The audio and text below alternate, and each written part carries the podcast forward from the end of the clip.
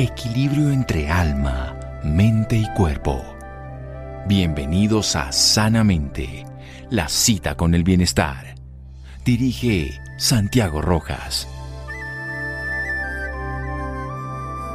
Aquellos que piensan que no tienen tiempo para comer saludablemente y para cuidar su salud tarde o temprano tendrán que encontrar tiempo para vivir su enfermedad. Edward Stanley. Buenas noches, estamos en Sanamente de Caracol Radio.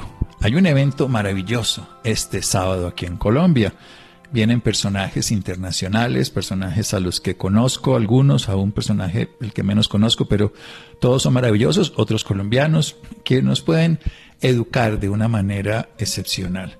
Este es un evento que va a ser aquí en Bogotá, en un sitio ya adecuado para esto, es multitudinario, y lo trae el doctor Carlos Jaramillo, que él es médico en la Universidad de La Sabana con énfasis en gerencia en salud, él es Senior Clinical Associate de Cirugía y de Nutrición Clínica de la Universidad de Yale, y además se ha dedicado desde hace mucho tiempo a enseñar, a educar, a que las personas entendamos qué podemos hacer y crear salud. Vamos a hablar entonces con Carlos Jaramillo. Querido Carlos, buenas noches y gracias por acompañarnos. Mi querido doctor Santiago, qué gusto estar una vez más compartiendo juntos. Bueno, no es un honor y un gusto. Conozco a Carlos hace muchos años y he visto su evolución, que me encanta, lo admiro profundamente, le aprendo mucho, como al doctor Jorge Carvajal, que también lo va a traer, a Ignacio 40, bueno, y a quién más. ¿Qué es esto que va a ocurrir este sábado, doctor Jaramillo? Justamente, doctor, usted ahorita estaba diciendo que, que esto de, de, de cuidarnos se volvió desde hace muchos años la excepción y no la regla se nos volvió que uno cuidarse es como para el que tiene tiempo, justamente utilizamos ese término, eso es para los que se cuidan, digo, pero es que cuidamos el carro, cuidamos la casa, cuidamos el celular, le compramos forro para que si se cae no se pele, pero nuestro cuerpo se volvió como una opción. Y desafortunadamente la mayoría de las personas uno les pregunta y uno dice, pero usted sabe que uno tiene que comer bien. Sí, claro, yo sé, Digo, y usted sabe que uno tiene que hacer ejercicio, claro, yo sé. ¿Y cómo es eso de comer bien? No, pues no sé. bueno, pues justamente yo he dedicado los últimos años de mi vida y, y seguiré dedicando mi tiempo como parte de mi tiempo como profesional de la salud, educando a que las personas no solamente sepan que eso es necesario, sino que también sepan la teoría de cómo hacerlo sino que también tengan las herramientas para saber cómo aplicar ese conocimiento a su día a día, bajo un convencimiento muy grande y es que para mí lo, lo más importante de la salud y en eso pues usted que lleva tantos años enseñándole a la gente este camino tan bello de la conciencia, que cuando la gente se vuelve dueña de sus hábitos, ese es el pilar más grande en la vida. La salud no es solamente lo que se prescribe, sino la salud también es, no quiere decir que es o lo uno o lo otro, no, es, lo uno y lo otro. La salud cuando hacemos la prescripción científica de unos hábitos aplicados de manera correcta, ahí ya se logra hacer una gran transformación y ahí es donde uno ve los profundos cambios en salud que ocurren. Entonces en este evento queremos eh, reunirnos más de 3.000 personas. Justo ahorita me enviaron un informe, ya somos más de 3.300 personas inscritas y vamos a, hacer un evento de hábitos, enseñarle a la gente sobre siete pilares, que es nutrición, sueño, ejercicio, meditación, manejo de relaciones, el control de la exposición a tóxicos y la disciplina y aprender de manera transversal sobre todos ellos para llenarnos de herramientas y aprender a usarlas y que así entre todos podamos hacer una transformación desde lo personal hacia lo social y de lo social nuevamente a lo personal. Yo vivo profundamente convencido que así lograremos cada día más hacer una transformación en salud que nos incluya.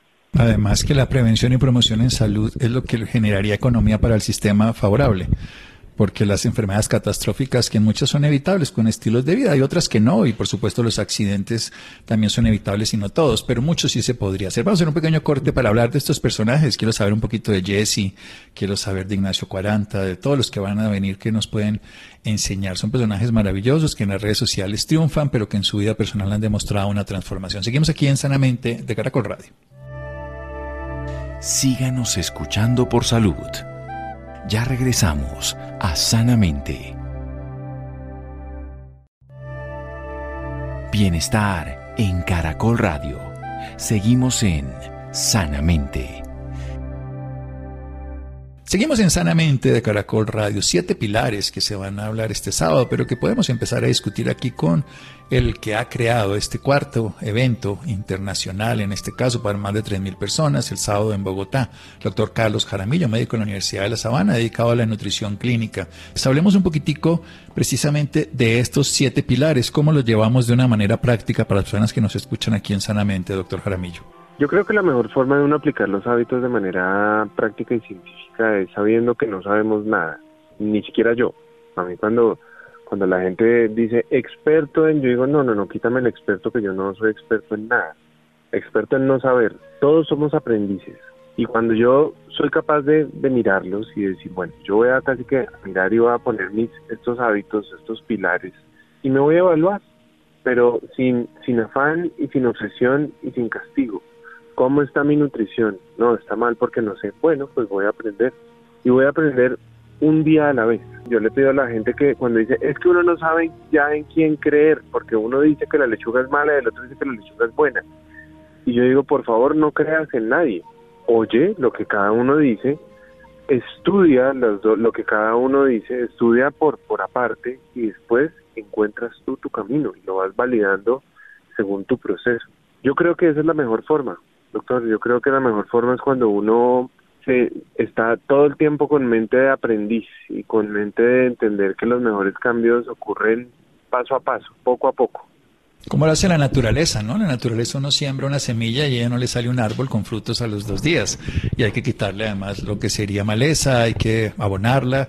Y cuando se da algo estable es perdurable. Ese es el sentido. No es un curso de fin de semana, es un proyecto de vida que se construye todos los días y uno se va empoderando. Hablemos de, uno de, esos pilares de los siete que usted ha puesto como punto de referencia, control de exposición a tóxicos, que yo creo que, usted lo dice mucho en las redes sociales, el mejor detox es evitar el intox. Cuéntenos un poco. Desafortunadamente, pero yo creo que pues igual todo hace parte de la evolución y todo es perfecto. No podríamos pretender para el mundo de hoy decir, no, es que ojalá viviéramos como hace 3.000 años. Pues, pues sí y no, porque pues hoy podemos estar hoy usted y yo hablando remotamente y, teniendo esta conversación remotamente sin estar uno al frente del otro y lo estamos transmitiendo a miles de personas. Y eso lo permite el mundo que vivimos hoy.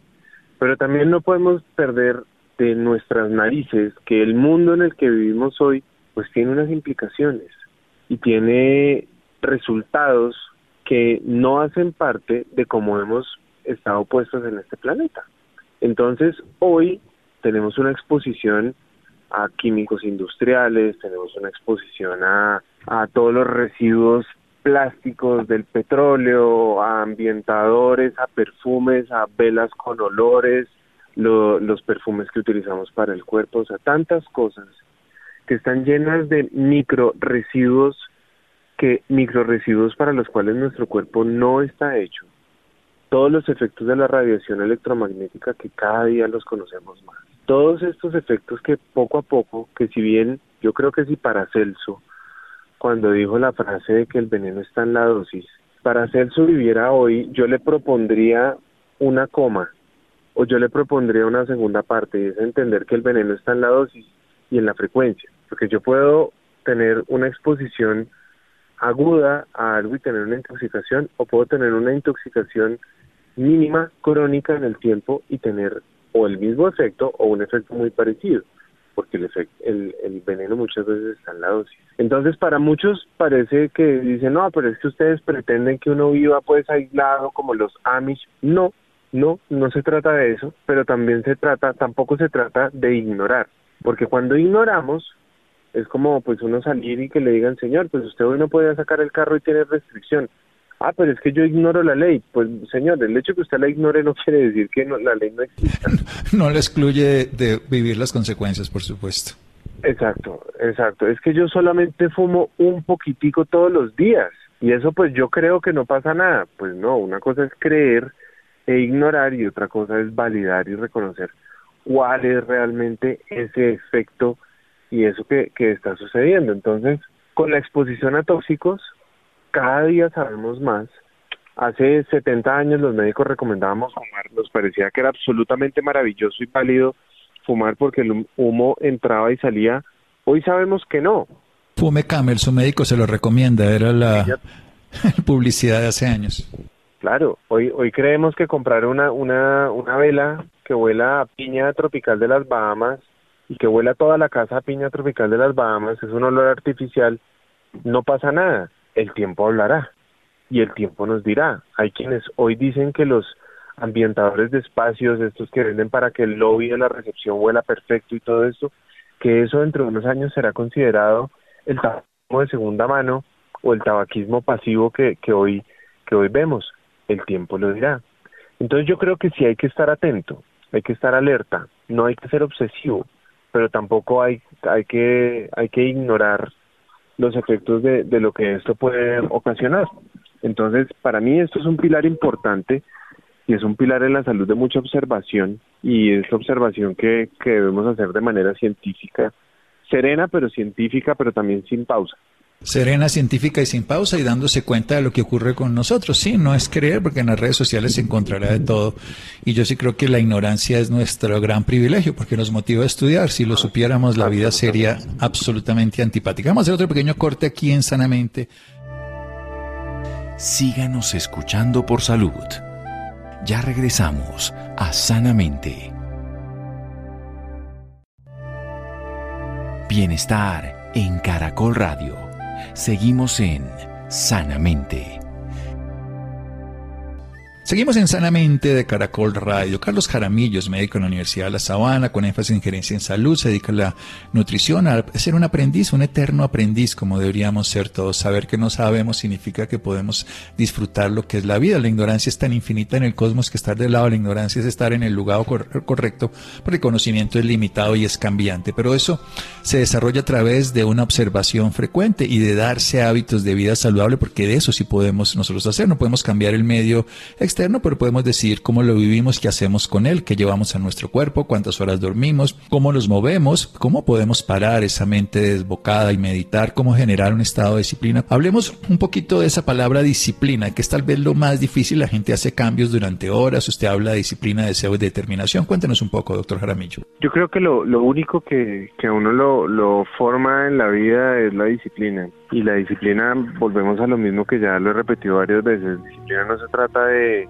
de hacer saltos cuánticos obsesivos, que mañana voy a cambiar, pues me voy a un curso de meditación de un fin de semana, entonces ya mañana soy experto en meditación y saludo a todo el mundo pues con la cabeza rapada, claro que yo ya la tengo rapada, pero saludo a todo el mundo de, de hola hermano y pues como mejor dicho, pues como si yo hubiera pasado de hacer a estar recién bajado del Olimpo, no. Yo creo que la disciplina está en, en hacer las cosas poco a poco, paso a paso, en entender que el camino no siempre va a ser fácil, en saber hacer esas cosas, especialmente el día que me, que me cuesta más, más trabajo, es saber que el proceso hay días en que va a ser difícil, es saber que si bien yo puedo querer, pues porque de querer, que uno le diga a alguien, tú te quieres mejorar, pues todo el mundo se quiere mejorar, o tú quieres eh, tener libertad económica, pues todo el mundo quiere, pero no todo el mundo está dispuesto a hacer lo que tiene que hacer para hacer esas cosas. Y yo creo que la disciplina es la base, es como el común denominador, digamos que nosotros lo, lo hemos puesto en siete pilares, pero realmente para mí, si yo lo pudiera como distribuir, son seis, donde el común denominador que es que, que los divide a todos es la disciplina y es irlo haciendo un paso a la vez. Y ahorita que usted decía del deseo y la determinación, a mí me parece que son, esos son, se lo veí un día a alguien que decía que esas son las, las Ds del éxito, que es deseo, determinación y disciplina. Pero deseo y determinación muchas veces siempre lo tenemos, pero la disciplina no siempre, no siempre estamos dispuestos a hacer lo que hay que hacer para obtener los cambios que queremos observar en nuestra vida y en nuestro cuerpo y para mí el, ese gran denominador que siempre llevará a grandes transformaciones es la disciplina. Es el común denominador, claro, para que los demás pilares puedan ser puestos en práctica. Porque pues una golondrina no hace invierno ni verano, como se diría popularmente, sino es la continuidad y es además un proyecto y generamos hábitos y los hábitos se vuelven habilidades y construyen cambios y transformaciones. Hablemos un poquitico de la actividad física. ¿Qué nos puede recomendar? ¿Qué motivación? Porque precisamente es de las cosas que más difícilmente se vuelve algo cotidiano.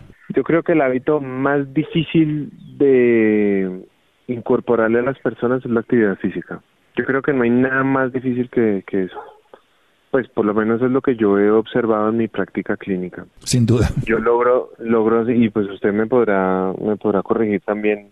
Los dos vemos centenas de, de pacientes al, al mes y uno logra hacer que la gente coma bien, uno logra hacer que no compre una cosa y que si compre otra, que cambie su lista de mercado y uno les dice consulta tras consulta y ya estás entrenando, uy no doctor, no, es que está lloviendo mucho, pero en los gimnasios no llueve, esos son tapados. Siempre hay una excusa. Hace poquito veía una entrevista que me pareció genial la respuesta. Le preguntaban a Arnold Schwarzenegger si él, que por qué teniendo 74 o 72 los años que tiene, que por qué sigue entrenando. Y él decía, ¿cómo así que porque sigo entrenando? Pues de la misma manera que sigo durmiendo, y que sigo respirando, y que sigo comiendo, y que sigo orinando. Es que la actividad física no es opcional.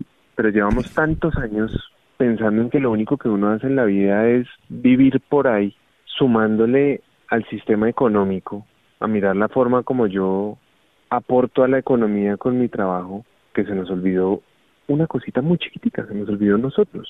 Entonces por eso uno se voltea a mirar en nuestras generaciones y uno mira a sus abuelos y de pronto algunos tuvimos abuelos que trabajaban en el campo, otros de pronto no, pero si miramos ya la gente que ha tenido traslado a las ciudades de tres o cuatro generaciones para atrás, la actividad física se convirtió en algo de las minorías.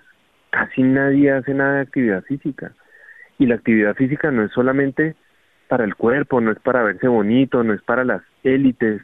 No, la actividad física tiene está relacionada con la longevidad, está relacionada con la inteligencia, está relacionado con el desarrollo de enfermedades neurodegenerativas, de la prevención de enfermedades neurodegenerativas. Recordar que además eso no es solo que, no, solo voy a trotar, no, hay que hacer ejercicio cardiovascular, hay que hacer ejercicio cardiovascular de alta intensidad en periodos cortos, hay que estimular masa muscular, hay que hacer ejercicios de estiramiento, hay que hacer ejercicios de flexibilidad, entonces hay que tener un poco de todo porque todo cobra importancia todo cobra importancia. La actividad física es una joya. Es, cuando la gente vive tan pendiente de, venga, doctor, ¿qué me tomo? ¿Qué te tomas? Tómate el trabajo de ponerte los tenis y ir a entrenar. Eso va a hablar mucho más de tu salud que mil suplementos o mil vitaminas que te dé por comprar. Además que si uno mira las estadísticas de hace 100 años, de las cosas que más perdimos fue precisamente eso, el movimiento. Y hay gente que le dice a uno, no, pero lo que pasa es que es más cómodo. Claro, la comodidad de subir, por ejemplo, eh, en lugar de subir escaleras, el ascensor, o la comodidad de pedir a domicilio en lugar de generar uno el movimiento como lo hacía en la antigüedad, que la gente no desayunaba hasta que no adquiría. Yo digo la frase, hay que merecerse el desayuno, hay que moverse. La humanidad lo hizo siempre, cualquier animal lo hizo. Nadie tenía un servicio a domicilio ni un paquete al lado, sino que tenía que ir a cazar, recolectar, cosechar o lo que fuera. Y la humanidad perdió eso. Creo que ese es el pilar más complicado también, y no solamente el más complicado, sino el que la gente le saca más disculpas de todo tipo. Y lo que está bien definido hoy en día es que nunca está contraindicado, siempre está parcialmente mal indicado en algunas personas. O sea, no todo el mundo va a hacer el mismo tipo de ejercicio en la misma intensidad, pero el ejercicio siempre está bien indicado y habría que hacerlo. Y cuéntenos entonces ahora sí, ¿qué va a ser esto? ¿Qué va a ser el sábado? ¿Quiénes vienen? ¿Cómo las personas pueden acercarse a este maravilloso evento? Yo quiero solamente decir una cosita, doctor, de algo que usted acaba de decir ahorita, y es que el ejercicio, los médicos no sabemos prescribirlo, pero lo quitamos, se lo quitamos muy fácilmente a las personas.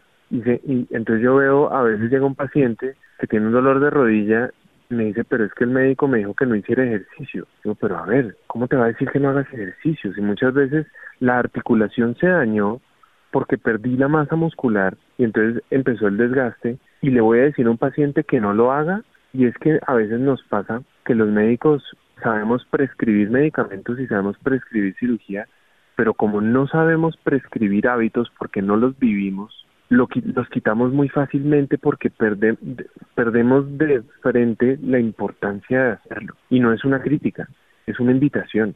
Los médicos siempre deberíamos ser los principales expertos en hábitos, en nuestros propios hábitos. Y lo digo de antepié para responder la pregunta de quiénes vienen.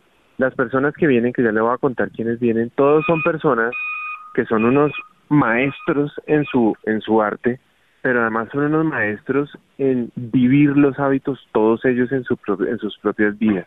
Todos son personas que antes de, de escogerlos porque tengan X número de seguidores o porque hacen esto o porque es el genio en esto, Para mí lo más importante es que todos, cuando yo voy a mirar los pilares, sean personas que lo viven, que lo viven como, como seres humanos, no, no como profesionales, sino como seres humanos. Entonces, para responder su pregunta, viene el doctor Ignacio 40 de Argentina, él es psiquiatra, es un psiquiatra maravilloso, practica, practica la psiquiatría de manera muy integrativa, pero además es un gran estudioso de la nutrición y de la cronobiología y viene a hablarnos un poco sobre cómo transformar las adicciones en, en un hábito poderoso, entendiendo de cómo funciona nuestra mente y cómo funciona, cómo hacer transformaciones desde los malos hábitos hacia los buenos hábitos.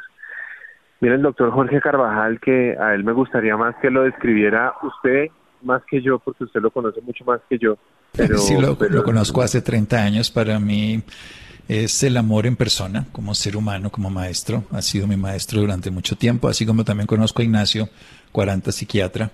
Creo que Jorge encarna lo que es el amor en la expresión de la salud, un gran sanador, un gran ser humano y un gran meditador también. El doctor Carvajal viene, viene a hablarnos, pues digamos que su conferencia, él va a hablar sobre, sobre cómo crear el hábito de la felicidad. Viene Mike Matzo, Mike Matzo es, lo pueden encontrar en, si alguien lo quiere buscar como Metabolic Mike.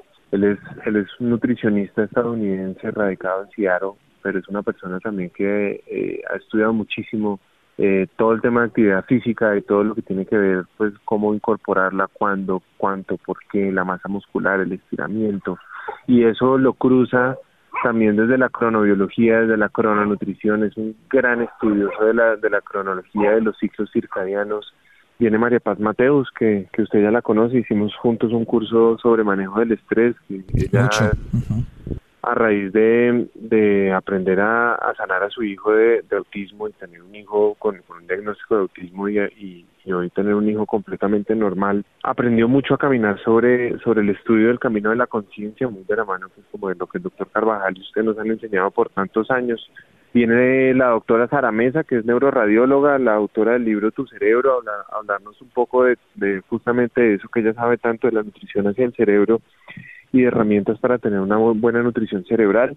Y viene desde Francia Jessie Inchauspe, que es la, autora del libro La Revolución de la Glucosa, que es bioquímica, y tiene un libro absolutamente maravilloso donde, donde nos cuenta sobre cómo son esos hacks para entender un poco la, el manejo y el balance de, la, de los picos de glucosa, que si bien hemos hablado mucho desde hace años sobre los picos de insulina, pues ella nos habla sobre la otra cara, sobre el otro lado complementario sobre cómo controlar esos picos de glucosa.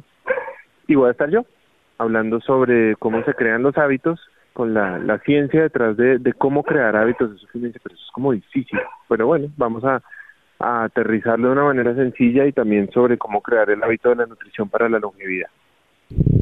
Un día entero aquí está... Público general, ¿no? Aclarar que es para el público ah. general. Somos profesionales de la salud pero es para el público general. Sí, cualquier persona, o sea, además, a mí me gusta la idea fundamental de presentarlos como seres humanos que lo hacen, ¿no? A veces hay personas que son expertas, eh, esto sería como decir, va a hablar un astronauta de cómo es una nave espacial y no el, ingeniero que la creó, sino la persona que lo ha experimentado, lo ha vivido y lo, lo ha podido trabajar. Y ya para terminar, hablemos de, de uno de esos otros pilares que usted nos ha contado, en este caso fundamental. Hablemos de la parte del sueño, que además creo que es lo que también junto al otro lado de la actividad física, esta vez no hacemos más sino hacemos menos. Pues yo la verdad me siento avergonzado de hablar de sueño con usted, porque si hay alguien que sabe de sueño es usted, pero para mí es muy importante recordarle a la gente que dormir no es el arte de cerrar los ojos, esperar a que pasen ocho horas y despertarse ya, sino recordarle a la gente la belleza de la magia que ocurre al dormir. Recordarle a la gente una frase que le, que le aprendí a usted y es que dormir es una deuda diaria y es una deuda que hay que pagar todos los días y es una deuda que no, uno no preduerme ni pues duerme. Pero es también recordarle a la gente que uno mientras duerme repara tejidos, renueva tejidos, se repara mentalmente, se repara físicamente, hace todos los procesos de desintoxicación hepática, hace, restaura las defensas, restaura hormonas, termina todos los procesos digestivos, finaliza todos los procesos digestivos. Entonces, pensar que dormir es simplemente cerrar los ojos y esperar, o que si yo estoy durmiendo mal, eso, pues, ah, ¿qué importa? Me voy a tomar una pastilla y ya. porque si yo no hago por lo menos cinco ciclos completos de sueño, que por eso es que dicen que hay que dormir entre seis y ocho horas para que se hagan cinco ciclos completos de sueño. Si yo no los hago, no los hago bien hechos, pues todo esto que acaba de decir no ocurre bien. Entonces por eso crónicamente un mal sueño, por mal, por mucho estrés, por una mala reparación, pues fácilmente puede terminar en bruxismos, dolores de cabeza, pero también cánceres, enfermedades autoinmunes, estreñimiento crónico, problemas digestivos crónicos, gastritis crónicas y un montón de complicaciones. Entonces el sueño hay que mirarlo bien como lo que es, como la magia que es, pero también hay que mirarlo de manera integral a la luz de, de cómo se cruza con el resto de los hábitos, especialmente con, con el manejo del estrés, que a la larga para mí el manejo del estrés es el manejo de las relaciones, de la relación conmigo y cómo yo me relaciono con el resto de las cosas de mi vida. Sí, sin duda. El manejo de las relaciones que tiene uno con uno mismo. Además, yo también soy un aprendiz del sueño, jamás soy experto en nada y eso Carlos conoce porque lo decimos de la misma manera y lo más interesante es que lo practico todas las noches. Así hay que hacer con lo demás.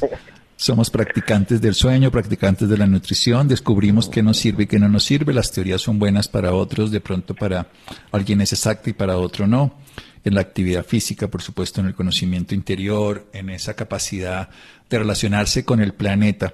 Y hay dos temas que, además de que me apasionan, que usted conoce bien y que el sueño, pero el otro es el de la microbiota. No le damos importancia a estos bichitos. Si quiere, terminemos con esto, que también es parte esencial. Nosotros no sabemos que tenemos una gran cantidad de empleados que en realidad son comensales y en realidad son copartícipes de que estemos vivos y sin ellos no vivimos. Absolutamente. Es que a la microbiota, que es lo que antes llamábamos equivocadamente la flora intestinal, es un absoluto tesoro. La microbiota son esa red de microorganismos con los que convivimos no solamente en el cuerpo, sino convivimos absolutamente en el planeta. Y cuando digo red de microorganismos es porque no son solamente bacterias, como muchas veces nos fijamos, sino es esa red de bacterias, hongos, parásitos y virus que con los que convivimos, que determinan muchísimo de nuestra salud, con los que tenemos una retroalimentación constante, con los que hemos pensado durante mucho tiempo y especialmente desde que salieron los antibióticos, que son, que es que las bacterias, los parásitos, los hongos y los virus son malísimos y que hay que acabar con todo que tenemos que pretender vivir en un mundo estéril y de, eso no se trata. Se trata de recordar que menos del 1% de las bacterias que hay en el planeta producen enfermedad pero más del 99% determinan la función absolutamente propicia, satisfactoria, benéfica, necesaria para que para que viva todo, para que crezca todo, para que se restablezca todo. Y lo mismo con nuestro cuerpo. Entonces recordar que la microbiota es absolutamente necesaria. Hace 30 años, alguien que hablara de la importancia de la microbiota, me decían que es un charlatán. a mí y a muchos más. Exactamente. Decían a, mis profesores, al doctor Jeff Bland, decían que era un charlatán hablando de la microbiota, que eso no tenía nada que ver. Y hoy en día, usted lo sabe, doctor Santiago, es uno de los campos de acción y de investigación más grandes que hay en la medicina y de los que más retroalimentación eh, encontramos y basta con utilizar una buena terapia de reincorporación de microbiota o de eliminación cuando hay en exceso o de, o de balance cuando está en desbalance para ver el beneficio de la recuperación que tienen los pacientes con cosas tan cotidianas como una diarrea, pero también con cosas tan complejas como una enfermedad autoinmune. Entonces, para mí la microbiota es de esos bellísimos campos de estudio de los que no sé nada, por lo cual me encanta estudiar a diario y con los que además tengo un grupo de amigos y de compañeros que somos igual de nerds, pero igual de brutos estudiosos o ignorantes estudiosos, que nos gusta ir descubriendo como y cruzamos información con ginecólogos que cada día descubren más el rol que esto tiene no solamente en ginecología para flujos vaginales, sino también en fertilidad, con dermatólogos, con compañeros que hacen eh, eh cardiólogos. He hablado mucho con el doctor Esteban Larronde, que usted me lo presentó un día. Sí, un cardiólogo. Entonces, entonces esto es un campo hermosísimo. A mí me apasiona muchísimo el campo de la, de, la microbiota. Bueno, doctor Jaramillo, se nos acaba el tiempo. Dos cosas. ¿Dónde pueden acceder la información del Summit y su red social? Cualquiera creería que lo que voy a decir es puras ganas de, de, decirlo así porque por ganas de vender. Pero realmente quedan muy poquitas boletas. La forma de, de, comprarlas es a través de la página de tu boleta pero quedan muy poquitas boletas. Yo no creo que queden ni siquiera 100 boletas. Entonces, para las personas que, quieran, este es el momento.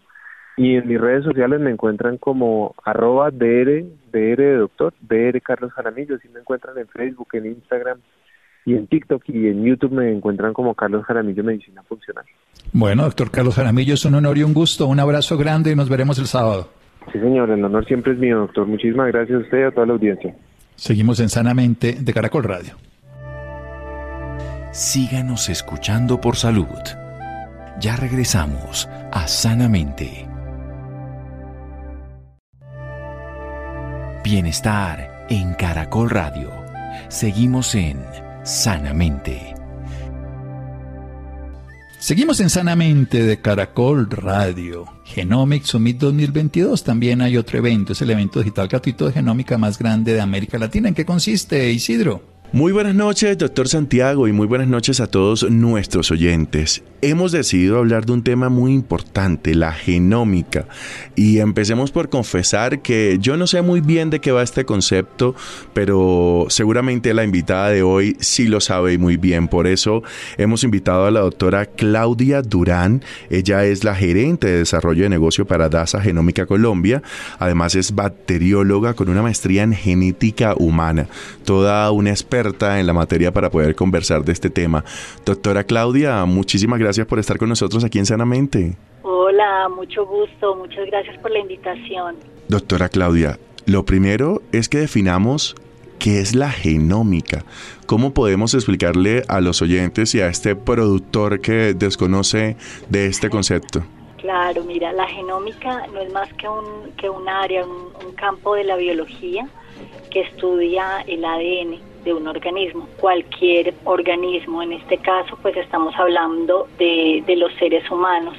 Ese, e, ese ADN es lo que nosotros llamamos genoma y por eso este campo se llama la genómica, que lo único que hace es estudiar el ADN de un organismo.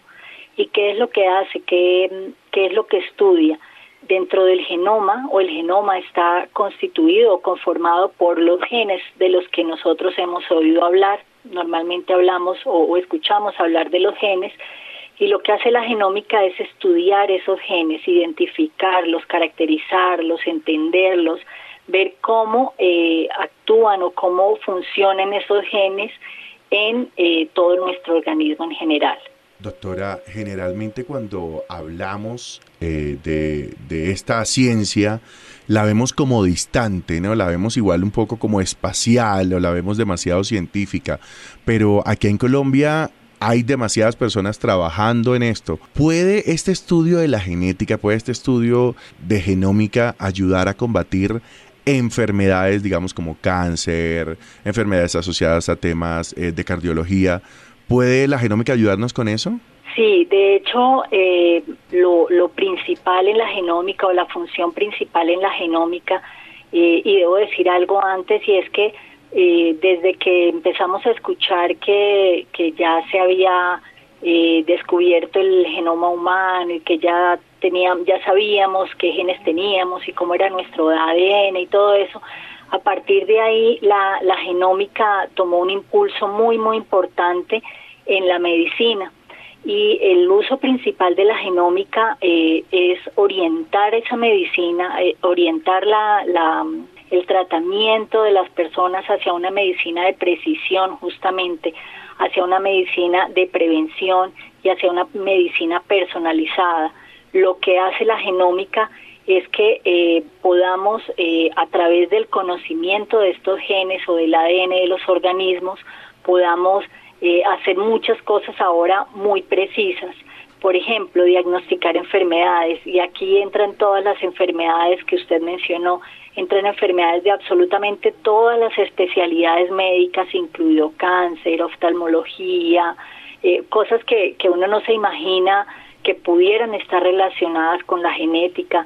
Eh, tiene que ver esto también con la reproducción humana, con la medicina fetal, Eh, recientemente hemos tenido eh, avances, por ejemplo, en, temas de tamizaje neonatal, se llama, y hay una ley que se está impulsando para, para empezar a, mm, a ser em, eh, implementada en nuestro país. Y la genómica tiene que ver con todo esto, tiene que ver con la prevención de enfermedades.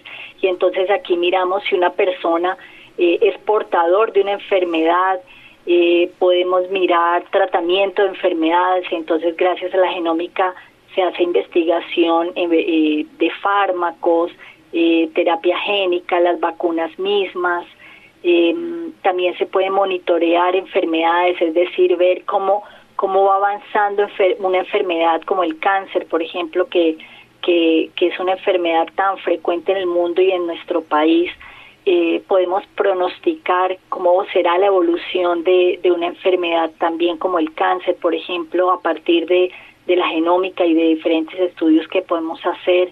Eh, en el caso del COVID, por ejemplo, nuestra pandemia más, reciente, más reciente que todavía no termina, eh, la genómica nos permitió hacer secuenciación del virus, ver cómo estaba eh, la genética del virus, ver si, si habían cambios, por ejemplo, en este virus, y a partir de ahí cambiar la estrategia eh, de tratamiento, de prevención. Podemos hacer eh, nutrición, por ejemplo, de precisión a partir de las características personales como la edad, el estado de salud y, y el perfil genético mismo, entender cuál sería la nutrición adecuada para una persona, eh, podemos investigar eh, en general para poder eh, usar esta genómica en enfermedades. Entonces, realmente el campo de la genómica es muy amplio, se puede aplicar a todas las especialidades médicas y realmente em, yo creo que los avances a partir del, genoma humano nos han llevado a esto y es lo que nos va a permitir seguir avanzando, ¿no? Seguir eh, procurando una medicina de, precisión y, muy personalizada. Doctora Claudia, mientras usted hablaba me quedaba pensando yo que si estamos hablando de una ciencia eh, tan avanzada y además estamos hablando de un campo que nos permite eh, quizás analizar en un futuro muchísimas más enfermedades, ¿por qué será que desconocemos tanto sobre esta ciencia, sobre eh, la genómica? ¿Qué pasará ahí en el, en el, en el común denominador que, que, desconocemos términos como este? Sí, lo que pasa es que em, mm, en nuestro país en general hay mucho conocimiento, pero no hay mucha divulgación de ese conocimiento. Eh, y muchas veces em, hablamos como, como en términos muy, muy científicos, y la gente se imagina, como nos decía alguien, incluso del área de la salud nos decía, es que esto de la genómica suena como a ciencia de cohetes, es, es una cosa eh, que, que suena muy, muy extraña, muy, muy fuera de nuestro conocimiento común, pero realmente es algo con lo que convivimos todos los días, es sencillamente cómo funcionan nuestros genes respecto a nuestro cuerpo, a nuestras enfermedades, a todo lo que tiene que producir nuestros genes o nuestro ADN para la vida normal de un ser humano. Y bueno, claro que hace hace falta mucha mucha educación todavía eh, y bueno para eso para eso eh, también quisiera aquí eh, aprovechar el espacio porque porque sí tenemos oportunidades de, de, adquirir conocimiento en, en esta área y, bueno, tenemos un evento muy pronto eh, en el que podrán participar todas las personas de, manera gratuita y virtual. Hablemos de ese evento, es el Genomic Summit 2022. ¿De qué va? ¿Cómo pueden las personas inscribirse? Vale, mira, el, Genomic Summit es un evento que va a tener lugar el 24 y el 25 de agosto es el evento más grande de genética de América Latina. Como te decía, es digital, pero también es interactivo. Se puede eh, interactuar con los, con los eh, conferencistas y va a tener traducción simultánea a portugués, inglés y español. ¿Esto por qué? Porque vamos a tener conferencistas de diferentes países. Em, el acceso, la inscripción es completamente gratuita. El link para inscribirse es www.genomicsummit con doble 2022.com.br. Eh, de hecho, a partir de esta, de esta participación eh, vamos a otorgar también certificados de, participación justamente, y perdón la redundancia, eh, y va a ser un evento muy, muy importante, como les decía, o como te decía, es el, el más importante, el más grande de genética de América Latina. Eh, vamos a estar con 32 conferencias eh, relacionadas con, con, los temas que mencionamos, con cáncer, con reproducción humana, con cardiología, con enfermedades raras o huérfanas, de las que también se habla mucho en nuestro país recientemente, eh, con oftalmología, con farmacogenómica. Bueno, vamos a tener un, una cantidad eh, muy importante de contenidos eh, científicos y cualquier persona, sea el área de la salud o no, puede inscribirse y puede participar en este, en este evento tan importante. Doctora Claudia, repitamos el enlace de inscripción nuevamente. Sí, www.genomicsummit con doble M 2022.com.br. Muchísimas gracias, doctora Claudia, por estar aquí con nosotros sinceramente. Vale, muchas gracias a ustedes y los esperamos. Esto, esto va a ser muy importante para Latinoamérica y vamos a poder discutir y, aprender muchos, muchos temas de, de genómica. Así será. Feliz noche, que descanse.